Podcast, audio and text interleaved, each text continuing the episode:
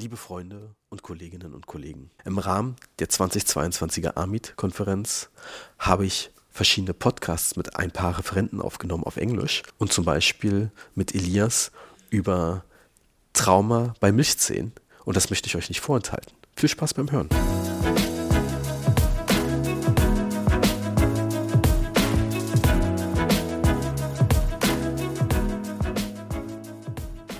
Welcome to today's podcast. I'm connected over the internet with Elias Berdouses. Welcome to this podcast show, Elias. Oh, thank you very much, and uh, thank you for giving me the opportunity to have this interaction with the people. Elias, you told me that you had recently a very successful webinar about a topic which is quite rare. It's trauma in the primary dentition. Yeah, I think this is an interesting topic, but also at the same time a topic that we don't really discuss very often in uh, the, different seminars that we give uh, in pediatric dentistry. And uh, I, I think from time to time it's important to visit this topic in order to see what happens with it. It's very interesting to, to point that it's a it's so often that it that happens so often with the kids. If you look at the different studies, you will see you will find that uh, the prevalence is anywhere between 20 to 30 percent. It means every uh, one out of uh, three or four or five kids that they visit our offices, they have some kind of uh, dental trauma. And it accounts for 18% of the total trauma that uh, the kids go through until the age of six. So it's a very common situation. And yet it slips our attention. And let me cut in. I mean, what I personally learned in university about trauma and primary dentition is quite easy. If it's an avulsion, we don't replant the tooth. And that's basically the message everybody knows. That's correct. And it still stands. That's correct. We don't, if there is a primary tooth avulsion, we don't replant. Most of the time, the primary teeth have a subtle trauma uh, regarding the effect on the tooth. You can have a concussion or a, a subluxation. This will having any non-effect on the tooth at the end of the day.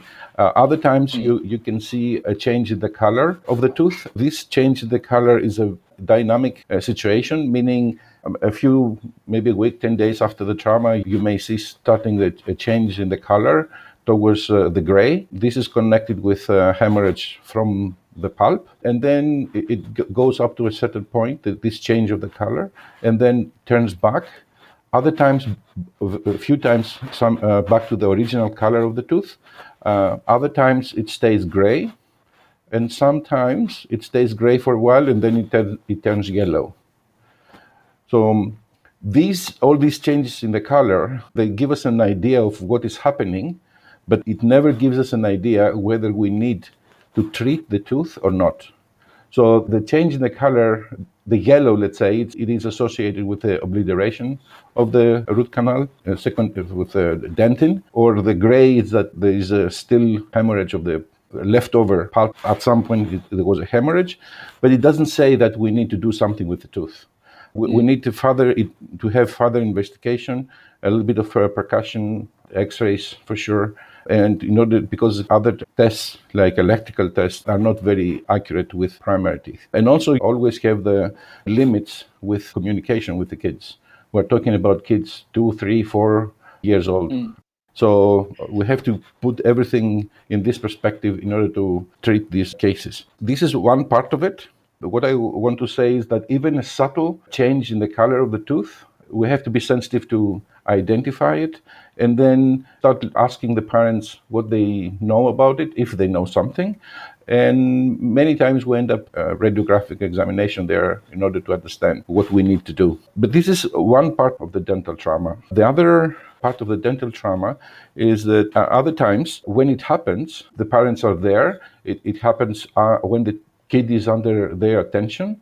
Any trauma in this age can happen over a second of slipping the attention to the kid. It brings to the parents a lot of guilt. Why it hmm. happened and why I didn't prevent it and so on.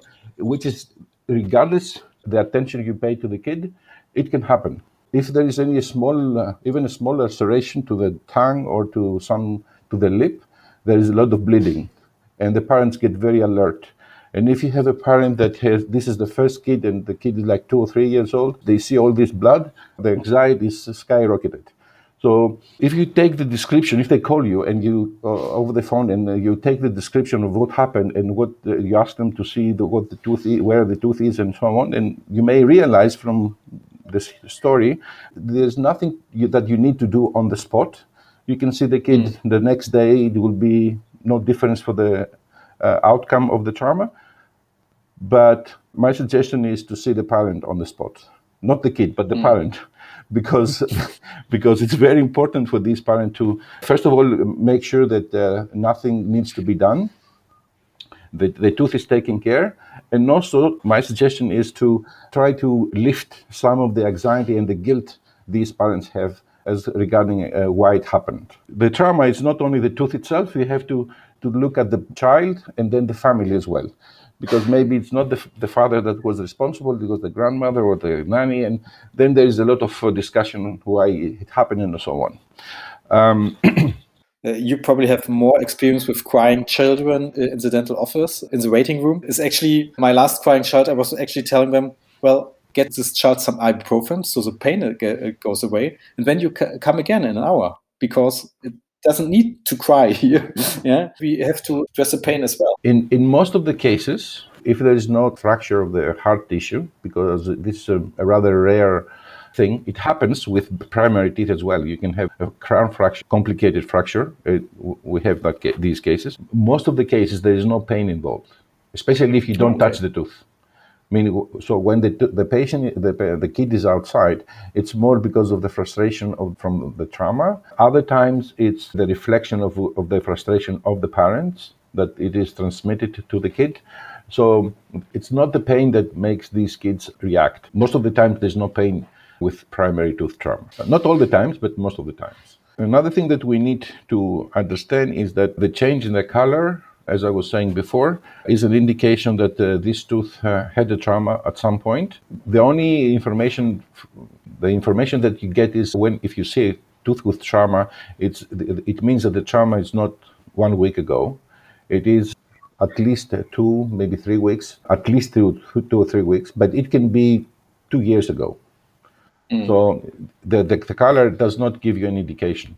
Um, if you start asking the story behind the change and ask when it when it, when it started, uh, when the trauma happened, then you get the information and then you decide what you do. It's not necessarily connected with, as I said, um, need for treatment, but it's an indication that you need to follow the, the tooth, to follow up the tooth, and make sure that there's no effect on the permanent tooth. Because when you, we're looking at the primary teeth trauma, our, the first goal is to do everything that's necessary to protect the integrity of the permanent tooth because the, mm. the roots of the primary teeth very close proximity with the per- permanent teeth a slight move can have an effect on the on the permanent tooth. Most of the of these effects are uh, minimal, meaning a, a, slight change in the color of the permanent tooth, usually white, sometimes uh, yellowish. Very rarely you will find a severe effect and usually these severe effects are associated with trauma that it happens very early, like uh, maybe second year of life, two, two and, two and a half, and it is associated with intrusion when there is a, direct effect. The primary tooth traumatized the permanent uh, sperm very early in the formation of the permanent tooth. But most of the times, the effect on the on the permanent is a, a slight change of the color. Other times, Another effect that you may, if there is an ankylosis of the primary tooth, which is one of the side effects after a primary tooth trauma, then the per- mm. permanent is directed in a, not in a natural position, but on the upper teeth, usually on the lingual. And in these cases, you need to remove the primary tooth as long as you, the moment you see the permanent, because it may get into a crossbite. Most of the time, it's not a detrimental effect on the permanent teeth, but it is important for the convenience of the children to follow up these cases and, and do what is necessary. What are the typical follow ups you would recommend in these cases? If you see a trauma, let's say a concussion or a subluxation, something like that, which is the most common cases, what I do is uh, I, I see the kid the moment, the day of the trauma or the next day.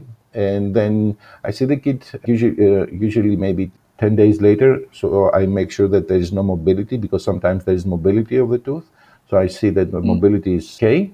Maybe three or four or four months later, I take the first X-ray, Ah, okay, not direct. If there's no change in the position of the tooth, obvious change, mm. there's no need to take an X-ray because you're going to see a tooth that you're not going to see anything that you don't expect.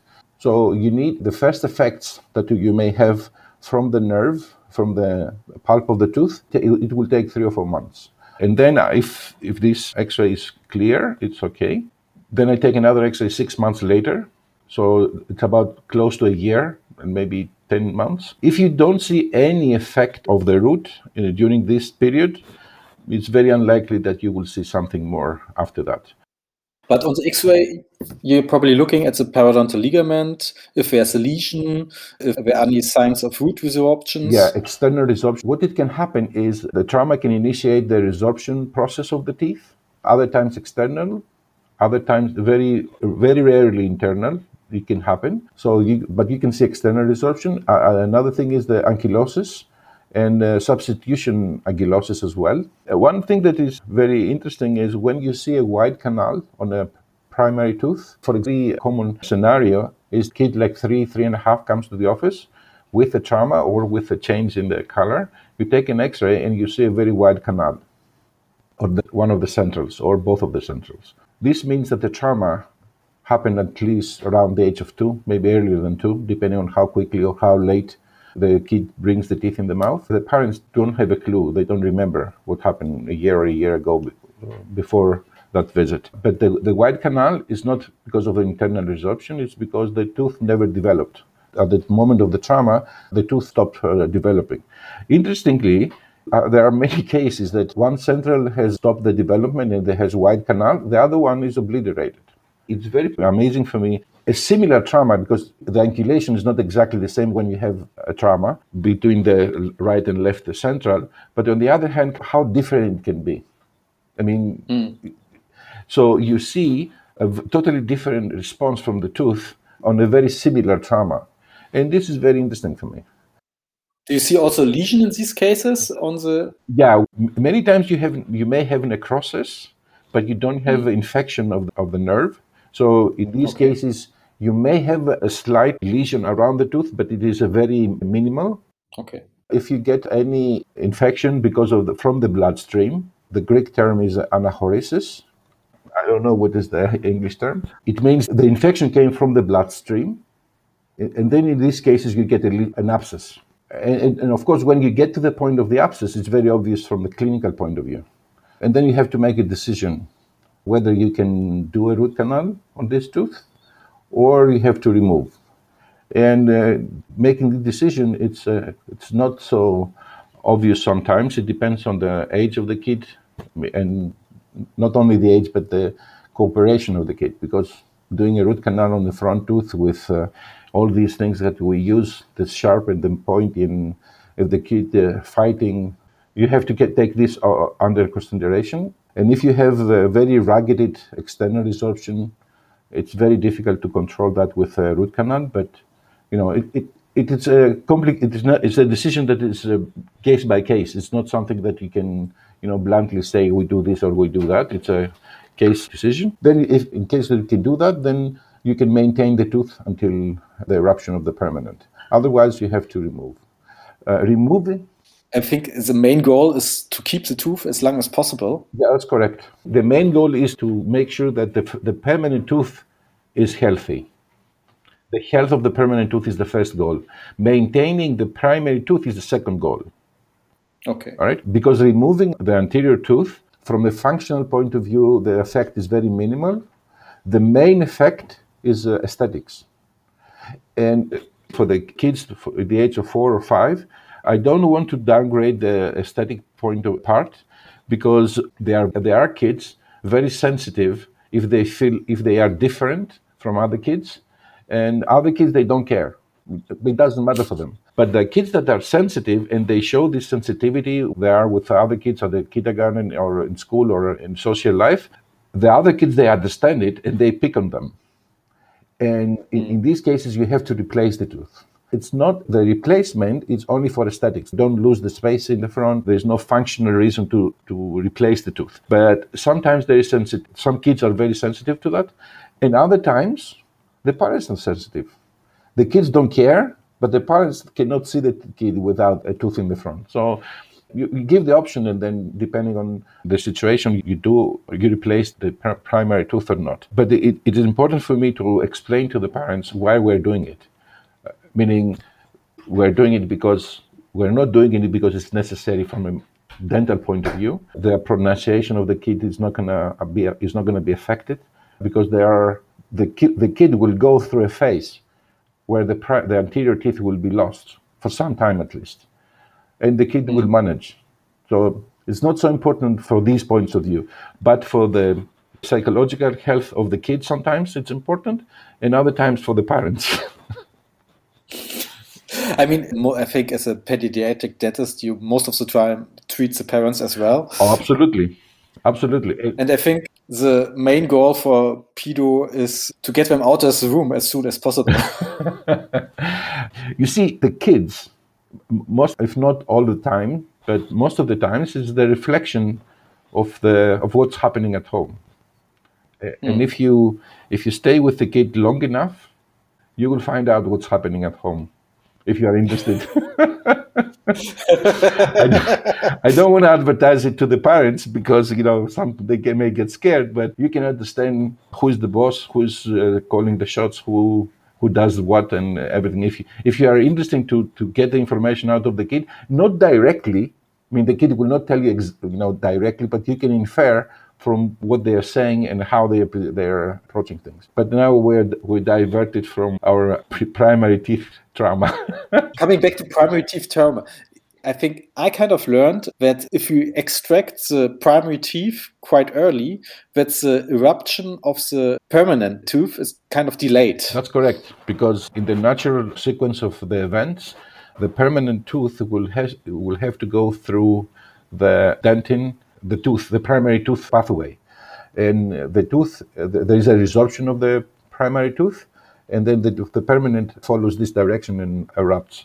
Uh, if you remove the tooth early, then this void of uh, where the primary tooth root is there, was there before, now it's uh, filled out with bone. And then the tooth has to go through the bone, which is a little bit different um, process, and it is delayed. There is there are cases though that uh, when you remove the primary tooth, the permanent comes very quickly. These are ca- really? these are cases where let's say if you have if the tooth the permanent tooth was supposed to erupt in the mouth let's say five and a half or six okay and you have a trauma early like three four years old doesn't matter and then at some point you get infection and then you get a, an abscess around the primary tooth where it removes the bone and the abscess is it's left there for some time so it, it mm. removes that part of the bone when you remove the, the primary tooth, it is a void there, it is not bone. And the tooth, if especially if you get the patient during a growth spur, where there's a lot of growth, then this permanent tooth will erupt in the mouth faster than if the tooth were there before. But this is a this is a certain situation. It's not the, the general scenario is if you re, uh, remove the primary tooth early, then permanent teeth will usually delay their eruption. But you can see the diff, uh, you know the opposite under certain circumstances. Elias, we don't want to talk too much about, about the treatment, but I would like or point out that an abscess uh, on a primary teeth, where there's the root canal is kind of a good option. I think this message is not really out there yet. It is an option, as you said. The only thing you, you need to understand is, of course, the eruption phase of the permanent. If you are talking about uh, if you have half of the root, there's no point of do of doing a root canal. It's very difficult to do it. It's a very open canal and so on. At a little bit earlier stage, the root, can- root canal are usually effective on uh, primary teeth, on the anterior primary teeth. It's not if you do it in, not in the right way, but the right cases. They're m- more effective than the posterior usually. So you have a you have a good chance of uh, saving the tooth if you do a root canal on the anterior tooth. Do you do these root canals generally under general anesthesia or no? No, from my point of view, it's too much to put a kid under general anesthesia in order to save an anterior primary tooth. That you may do the root canal and in two months, because uh, two months or, or six months or some time down the road, the tooth will be lost either by another trauma or by a failure of the root canal. And putting the, the child under general anesthesia to do that, it, in my mind, it is it is over treatment. I don't think it is appropriate. So, if you can do it on the chair, then that's fine. If you cannot do it, then you may uh, need to lose the tooth early. This is this is how I look at it. Okay, I mean that's interesting. I mean, general anesthesia is kind of the easy way to do it for for the untrained dentist. Let's say it this way. So, what are your tips in handling the patient? How do you make sure that the complying is, is, is right? I mean, you're quite experienced with it. Do you have any hints when you're talking about a three-year-old, I'm not talking about a four or five-year-old. These are uh, kids that you can you can use psychological techniques and uh, guide them through the process. The problem comes when you have a two and a half, three, three and a half year old, when you don't have a real rapport with the kid. I mean, you, you, you talk to the kid for one or two sentences, and the third sentence, the kid does, thinks of something else because this is the time span that the kid has. It's not a problem for the kid, it's a problem that we can, the, of the treatment cannot be done properly on the kid, but on, on the kid. But on the other hand, there are other kids that they comply even with a little bit of whining or a little bit of crying but not fighting. And and also it depends also on the relationship with the parents. Parents sometimes can guide them very easily through the process. Other parents don't have any effect on their behavior. And here it's it was i would like i would like to say as an example a kid was the was like maybe four and a half. The kid was on the chair for the first time from a country i'm doesn't matter the country, but the the kid was on the chair and he, he, was making a little bit of a noise. He was not fighting. He was not, uh, you know, for me, it wasn't a problem. All right. So he's mm. just making a little bit of a noise, not crying, but just a noise. So the father, the father said, stop. The kid didn't stop. So he, the father comes to me and says, can I say something? I said, yes, because it was his kid. It was the first time, the, and the, nothing was happening. So the, the, the father goes on top of the kid, said something to the language, then he, he sat down and the kid was fine. There's nothing, nothing happened after that. It was, I mean, that, that, was so. The parents, especially for these ages, is the, the effect on the treatment is very, very important. That was an extreme case, but uh, as I said, with the kids, when, when we're talking about two or three year old and maybe sometimes four years old, it's very difficult to to use any psychological technique. So either you have to do it fast sometimes, the parents are very important, calming the kid down and uh, guiding through.